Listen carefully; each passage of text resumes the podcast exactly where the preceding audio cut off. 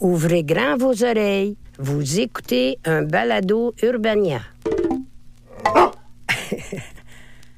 Puis du jour au lendemain, ben, t'as pas le choix quand t'es plus capable de te lever, ne serait-ce que même de te doucher, d'arrêter. Puis ça, cette phase d'arrêt-là, elle est extrêmement difficile.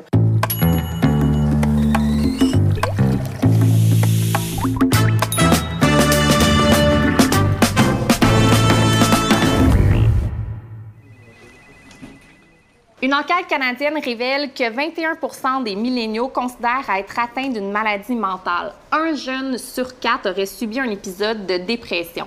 Qu'est-ce qui se passe avec nous? J'en discute avec l'enseignante Rachel Hippolyte, la réalisatrice Caraz et le docteur en neurosciences Joël Monzé. Merci beaucoup d'être ici. Si on se fie à l'indice de bonheur léger, au Québec, plus on est jeune, plus on est malheureux. Donc, après avoir connu les X et l'amertume, est-ce que les milléniaux seraient la génération du mal-être, Joël? Je ne sais pas si c'est la génération du mal-être. Je pense qu'il y a une chose qui est assez intéressante. Ma grand-mère est devenue, en fait, institutrice, titulaire de classe à 14 ans. Ma mère et ma tante à 16 ans. Aujourd'hui, pour faire le même travail, il faut 24 ans. Autrement dit, en l'espace de 80 années, on a augmenté d'une dizaine d'années le nombre d'années d'études nécessaires pour pouvoir être autonome. Et souvent, donc, il y a un clash entre biologiquement, j'ai envie de prendre mon autonomie, j'ai envie de faire mes choses par moi-même, j'ai envie de me réaliser, et le fait d'être maintenu dans un système scolaire qui a ses avantages et ses inconvénients, mais qui fait en sorte qu'il y a plein de situations dans lesquelles les jeunes, il n'y a pas de sens. Hmm. Et ce manque de sens-là fait en sorte qu'il y a une perte de confiance et une, une perte d'espoir. Et il n'y a rien, je pense, de plus terrible pour quelqu'un, quel que soit son âge, de ne pas avoir d'espoir. Rachel et Cynthia, vous avez toutes les deux vécu un épisode dépressif. Est-ce que vous avez l'impression que l'époque dans laquelle on vit a eu un impact sur votre état? Oui, puis non. Non, parce que euh, y a beaucoup d'aspects de la dépression que c'est personnel. C'est-à-dire que j'avais des difficultés euh, intrinsèques, euh, j'avais des deuils qui n'étaient pas encore réglés, euh, des trucs comme ça. Ce qui fait que non, effectivement, l'époque, ça, ça aurait pu être en 1982 ou en 2032, ça changerait rien. Mais par rapport aux professionnels, c'est là que c'était plus problématique. Comme prof, on a souvent des tâches qui ne sont pas valorisantes et on n'est pas nécessairement accompagné là-dedans. Puis les ressources ne sont pas toujours là, ce qui fait que comme titulaire de classe que j'étais à ce moment-là, c'était d'autant plus difficile. Puis c'est ce jusqu'au boutisme-là qui m'a mené à partir, en fait. Je comprends. Donc, personnellement, oui, j'avais mes propres enjeux, mais professionnellement aussi, l'organisation du travail n'a pas aidé maintenant. Cynthia, de ton côté? Je pense que ça aurait très bien pu arriver il y a 10 ans, il y a 20 ans, il y a 30 ans. Puis, je pense que l'époque dans laquelle on vit agit un peu comme une loupe au sens où tout est tellement médiatisé, tout est tellement dans l'instantanéité que je pense que c'est un facteur d'élargissement. On s'expose beaucoup. On s'expose beaucoup, puis aussi les standards, notre culture, euh, la société de performance est beaucoup plus valorisée qu'avant, mais je pense qu'elle a toujours été, tu sais, dans le modèle capitalisme, c'est important de performer, c'est important de- d'avoir des bonnes notes, d'accomplir des choses, puis de, de se De décrocher prouver. le bon emploi. Exactement, c'est ça. Puis je pense que dans les dernières décennies, ça a toujours été le cas, mais aujourd'hui, on dirait que c'est amplifié. Comme tout est médiatisé, comme tout le monde peut avoir sa chaîne personnelle, euh, que ce soit sur les médias sociaux. Facebook et d'autres. Facebook, exactement. On a tellement une vitrine qui est plus grande sur le monde, mais aussi la futilité du monde. C'est surtout la... La futilité de notre propre existence, peut-être. Quelque part, on est beaucoup dans le monde de l'image. Et on n'est pas con. On sait très bien que c'est une image et que c'est pas nous. Or, la base qui est derrière, c'est il y a une recherche d'être des personnes, d'être aimé, d'être apprécié, d'être valorisé dans ce que l'on est, bien au-delà de ce que l'on fait. Et c'est comme si ce clash est amplifié parce que plus on est dans le monde virtuel, plus y il y a un décalage entre ce que l'on voit de nous et ce que l'on est. Et ça, ça fait probablement terriblement souffrir les gens. Il y a nécessairement quelque chose de générationnel parce que selon la Harvard Business Review, l'âge moyen d'une dépression est assez récemment passé de 50 ans pour une première dépression à 20 ans. Donc, il y a un changement. Est-ce que les jeunes sont vraiment plus déprimés ou on parle simplement plus de santé mentale? Mais il faut faire attention dans ce qu'on appelle de santé mentale. Je pense que pour l'instant, on a beaucoup trop tendance à rapidement mettre des quêtes personnelles dans un problème de santé Des mentale. crises Et- existentielles? et des cri- Mais la crise existentielle n'est pas un problème de santé mentale. C'est en fait, c'est une nécessité. Quand l'enfant fait son terrible tout, il est dans une crise existentielle, mais qui est terrible. Et à un moment donné, ça déborde et jette à terre. La même chose à 4 4 ans, la même chose en adolescence. Euh, il y a plein de moments où on va vivre des crises existentielles et elles nous permettent en fait de nous adapter d'une manière nouvelle. Pourquoi? Parce qu'il y a un bon en termes de maturation dans notre cerveau, notre cerveau est capable de faire des plus belles choses, des plus larges choses. Ça nous permet d'aborder beaucoup plus la complexité. Et si on peut apprivoiser justement cette crise-là, par exemple, l'état de dépression qu'on peut retrouver beaucoup chez les jeunes adolescents, on appelle ça communément le spleen. Pourquoi? Parce qu'au début de l'adolescence, c'est blanc ou noir, c'est bon ou mal, c'est très polarisé, ce qui est normal à l'adolescence. C'est inquiétant à 40 ans, mais à l'adolescence, c'est tout à fait normal. Donc, le spleen, qu'est-ce qu'il va faire? Ben, C'était de dépression qui va être vécu, ça oblige en fait le jeune à aller regarder en dedans de lui mm. et de vérifier je suis qui moi en tant que personne, qu'est-ce que je veux faire, à quoi est-ce que je veux contribuer? Moi en tant qu'individu, en tant que personne à part entière à cette société qui parfois est euh, désarçonnante, merci. Et donc ce spleen là a une fonction, la même chose quand on fait un burn-out, on s'adapte à un paquet de situations, on s'adapte, on s'adapte, on s'adapte, on s'adapte. Et il y a un moment donné où la boucle de stress qui nous a permis de nous adapter pendant des années, il va s'effondrer. Et il vaut mieux d'ailleurs qu'elle s'effondre parce que sinon c'est la crise cardiaque. C'est une des raisons pour lesquelles beaucoup de jeunes hommes vont faire des crises cardiaques. D'accord?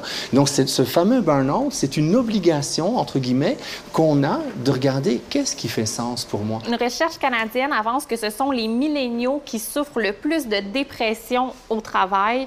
Euh, vous, est-ce que votre milieu de travail a eu un impact à jouer dans votre état, Rachel, clairement? Oui. oui, ça a eu un impact lors de mon premier burn-out en 2011.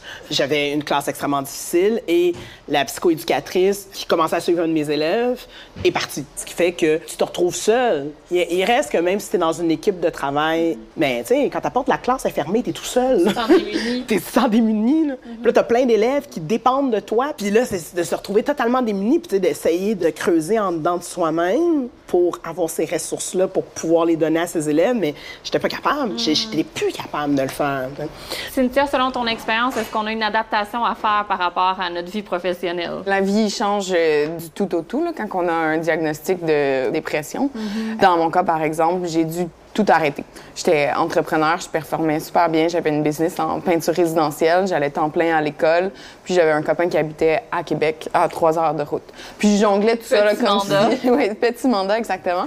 Puis du jour au lendemain, ben, t'as pas le choix quand t'es plus capable de te lever, ne serait-ce que même de te doucher, mm-hmm. d'arrêter. Puis ça, cette phase d'arrêt-là, elle est extrêmement difficile. Tantôt, on disait que bon, les milléniaux sont la génération qui fait le plus de dépression, qui sont le moins riches, moins riches que leurs mhm. parents, mais c'est aussi la génération qui a le plus d'entrepreneurs, donc de mhm. gens qui partent à leur compte, qui veulent vivre de leur passion. Mhm. Est-ce que le fait d'être entrepreneur comme on sait que c'est un milieu qui est extrêmement difficile, avec des gros highs puis des gros lows, mhm. est-ce que ça augmente pas les chances de vivre un épisode de dépression? Mais c'est certain.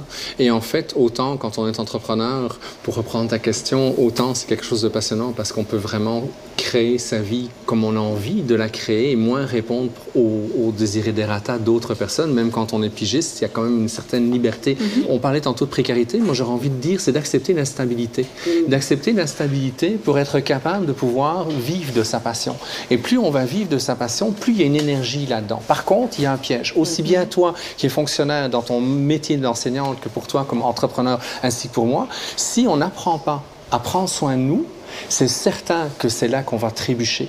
Et prendre soin de nous, ça veut dire prendre les moyens, identifier qu'est-ce qui me fait du bien. Et plus il y a une, euh, demande en termes de charge émotionnelle au travail, et plus il faut trouver le moyen de prendre soin de soi pendant la journée. Ça ne veut pas dire qu'on n'aura pas d'épisode dépressif, qu'on n'aura pas à un moment donné moins de ressources et qu'il ne faudra pas éventuellement s'arrêter pendant quelques temps, mais on va descendre moins vite. On va sentir beaucoup plus les, les moments, les indices qui nous disent Oups, attention, je suis en train de basculer là. Je vais m'arrêter je m'arrête deux jours, trois jours, une semaine, et à partir de là, on est capable de repartir euh, sans nécessairement avoir un besoin de support extérieur. Mais il faut vraiment apprendre à se connaître, apprendre à prendre soin de soi, en faisant attention à ton métier et à ce qui te fait triper. C'est très difficile, ça, parce que dans des professions qui sont justement très précaires ou compétitives, on se fait beaucoup dire qu'on doit travailler par passion. Donc, on capitalise sur cet élan-là Puis en qu'on enseignement, a. c'est- en enseignement, c'est pareil, là, la vocation, que ça. Supposément, euh, il faut avoir la vocation et donner tout son cœur et machin. Là. Mais quand c'est imposé, c'est beaucoup plus difficile que ce soit une vocation, parce que c'est quelque chose d'extérieur qui nous l'impose. Et si on utilise ce terme de vocation pour minimiser en fait un paquet d'éléments qui sont importants, entre autres tout le support que tu disais que tu n'avais pas, oui mais c'est ta passion, tu vas être capable, c'est ta vocation, mais tu vas être capable. Non, non, non, il y a des limites à ça, d'accord? Même si tu y vas par choix d'aller dans des écoles dans lesquelles il y a des limites, et là quelque part notre société doit se poser des questions. On doit se poser des questions. L'humain, on en fait quoi? On dit on en ressort avec des forces, mais moi j'ai l'impression d'avoir eu quelques séquelles qui me restent encore aujourd'hui. même si on est entre guillemets moins performant, c'est pas vrai qu'on est moins performant. On va simplement être capable de mieux se suivre et de dire il y a des choses que je n'ai plus le goût de vivre et c'est mon droit de ne pas les choisir. Mais ça prend un certain temps, je, je- Oui. je pense. Mais le, Il y a- le il y a cerveau, des le cerveau atteint maturité entre 40 et 45 ans. Et je crois que le traumatisme, c'est le manque d'acceptation sociale, c'est le, le jugement de l'autre, et c'est la société de nouveau de l'image où on va valoriser un, un gladiateur et pas une personne qui se respecte. Donc si à travers ce qu'on vit, on est capable de pouvoir juste s'apprécier, d'être en paix avec soi, être en paix avec nos choix, à ce moment-là, ben, si l'autre ne m'aime pas, c'est pas grave. Pour terminer, les filles, qu'est-ce que ça change d'avoir connu un épisode dépressif dans sa vingtaine? Autant que quand je l'ai vécu, je m'en voulais tellement d'avoir perdu une année de ma vie à ne rien bâtir, à prendre du retard. Puis euh, je l'ai vu négativement longtemps et ce que j'en retire aujourd'hui d'y penser, c'est que ça m'a appris à de un, célébrer les petites victoires, puis de deux, avoir une routine de vie qui est plus équilibrée. Dans le fond, c'est pas parce qu'on travaille par passion qu'on n'a pas besoin de temps pour soi. Puis je suis très heureuse de l'avoir découvert là, dans ma vingtaine, parce que moi, les gens que j'ai connus qui ont fait des dépressions, j'avais, j'avais 22 ans, donc c'est pas bien vieux. Je pouvais regarder mes parents qui avaient fait les deux des dépressions. Encore aujourd'hui, c'est difficile pour eux d'avoir une routine santé. Donc, je me considère chanceuse d'être passée à travers ça puis d'avoir vécu ces difficultés-là parce que autant que lorsque je l'ai vécu, ça a entraîné de la culpabilité, euh, du, du mépris de moi-même, euh, des sentiments qui étaient super négatifs, qu'aujourd'hui, c'est une de mes forces. Puis je m'arrête pas en disant non avec la culpabilité de dire non. Au contraire, je suis vraiment fière de pouvoir le dire. Je suis contente. C'est vraiment beau. Rachel, de ton côté, qu'est-ce que ça a changé? ça m'a forcé à admettre que j'étais pas invincible, que j'étais pas immortel non plus, euh, ayant eu euh, des pensées noires. en fait. Je suis capable de aussi plus repérer ce que je veux, ce que je vaux, d'essayer de, de- de me fier à mon instinct aussi. Sais, on repère plus facilement dans ce genre de moment-là euh, nos amis, les gens avec qui on veut se tenir, les gens qu'on veut côtoyer. Euh, puis c'est sûr que ça rend plus fragile, ça rend plus craintif par rapport aux nouvelles personnes de l'entourage, mais ça aide à solidifier ce qu'on a déjà. Alors c'est certain que c'est pas agréable, il y a de la détresse là-dedans, ça on va pas la nier cette détresse-là. Mais en même temps, ce que j'entends, c'est qu'il y a une force de vie que vous avez été capable de trouver à l'intérieur. Et si notre société pouvait justement voir ces épisodes de dépression ou de burn-out et offrir un encadrement adéquat pour ces personnes-là, ne serait-ce que financièrement, de les accompagner de la même manière qu'on accompagne des jeunes mamans aujourd'hui avec l'assurance ce n'est pas le parentale. cas. Exactement, mais de pouvoir reconnaître que ça fait partie de la vie et ça va faire des personnes à travers ça qui vont ressortir d'un état difficile, peut-être même de la détresse, Mhm. mais pour devenir plus fort et pour être plus créatif et pouvoir redonner à la société. Mhm. Mais merci d'avoir donné aujourd'hui, vraiment, de par euh, vos témoignages et euh, vos belles lumières. Je nous souhaite à tous d'oublier la précarité de notre situation et euh, je nous souhaite surtout d'avoir l'appui collectif et euh, gouvernemental qu'on mérite pour traverser cette belle crise-là. Merci, Rose. Merci. Ça me fait plaisir. Vous avez aimé ce balado? Découvrez-en plus sur urbania.ca.